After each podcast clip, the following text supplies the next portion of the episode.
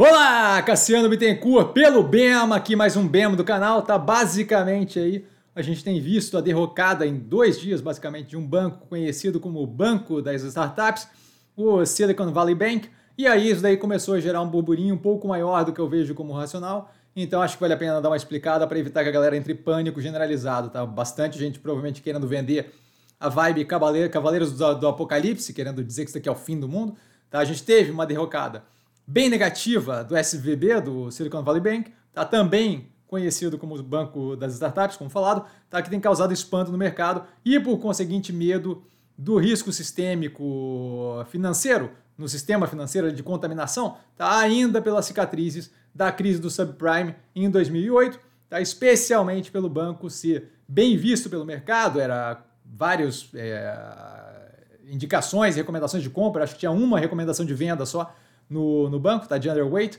É, basicamente tinha um tamanho considerável, tá? A segunda maior quebra é, depois do Lehman Brothers. É, então, assim, e o Lehman Brothers é justamente aquele referência da crise de 2008, tá? Justamente levantando aí é, resquícios de será que não é a mesma coisa? Que, diga de passagem, levantaram com a Via Grande, levantaram com várias operações.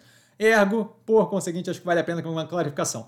A gente ainda tem informações sendo esclarecidas, a graça de entrar assim logo no começo é justamente poder abafar um pouco o pânico todo, tá? Mas o que a gente tem até o momento é uma situação singular, tá? De armadilha na alocação de capital versus a macroeconomia é, afetando tanto operações quanto taxa de, de, de, de juros da economia americana. Tá? O banco tinha grande parte dos depósitos alocados em ativos de renda fixa longo prazo, tá? Então assim ativos extremamente seguros, tá? Mas a gente não tem só a questão da capacidade de vencimento daqueles ativos, a gente tem também esse meio prazo onde eu posso estar certo no longo prazo e ainda assim ter uma, uma, uma espremida no curto prazo que me faz é, ter algum tipo de problema. Caso que eu comento consistentemente com opções e por aí vai, né? Eu, não, eu evito botar prazo no investimento.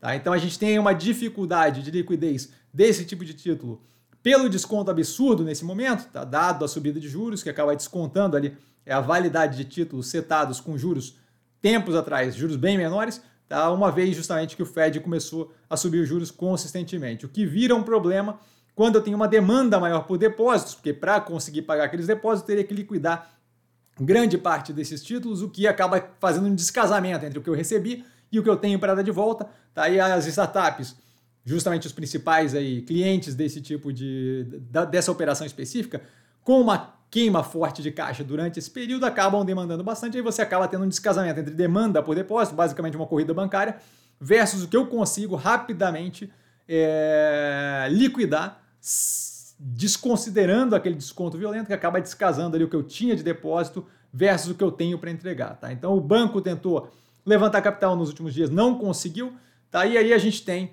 justamente a derrocada da operação que vê o preço indo de 200 e poucos, 300 e poucos dólares a zero de uma hora para outra. Tá? Tudo que é dentro do limite, que está dentro do limite do FDIC, ou seja, o FGC, o Fundo Garantidor de Crédito deles lá, será retornado, tá? porém o restante é basicamente na base da reza. Tá? Então deve ter um efeito em operações com grande alocação de fundos no banco, justamente as startups, tá? sem grande relação de interdependência com o sistema financeiro como um todo, com outras grandes operações. operações. O fato de ser startup justamente faz com que elas tivessem um caráter ali incipiente, de modo que não tinha aí um vínculo tão gigantesco que, por exemplo, vá carregar outras operações para um buraco junto, tá? No que tange o mercado financeiro e o mercado de crédito ali, elas não tinham propriamente um vínculo muito aprofundado, tá? E mais do que isso, o fato de ser uma questão de solvência é, de momento, tá? Não uma questão dos títulos serem podres ou nada assim, elas não estão.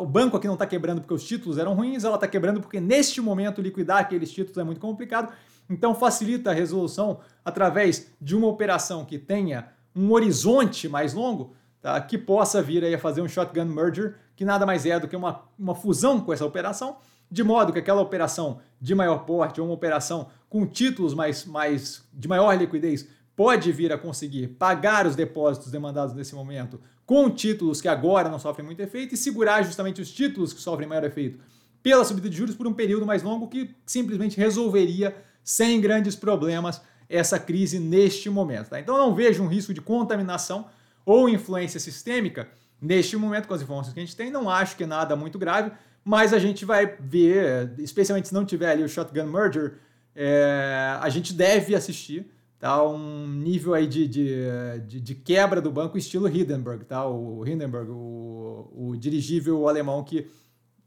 é, got up in flames, né? que simplesmente pegou fogo violentamente. Tá? Como curiosidade aqui para fechar só, o Elon Musk já começou a falar de comprar o banco durante esse final de semana. Então a gente deve ter aí uma história a se desenvolver. É bem interessante de assistir, zero problema na minha cabeça neste momento com as informações que a gente tem de possível risco sistêmico, é, especialmente ali vinculado com a questão ser mais uma questão de demanda versus capacidade de liquidar os ativos do que propriamente os ativos em questão serem podres e não conseguirem ser liquidados. Tá? E dúvida? Dúvida eu tô sempre no Instagram, arroba investir com sim, só ir lá falar comigo, não trago a pessoa amada, mas estou sempre lá tirando dúvida e vale lembrar que quem aprende a pensar bolsa opera com mero detalhe. Um grande beijo a todo mundo e até as próximas análises aí. Isso daqui veio de surpresa. Yau! Valeu! tchau, tchau!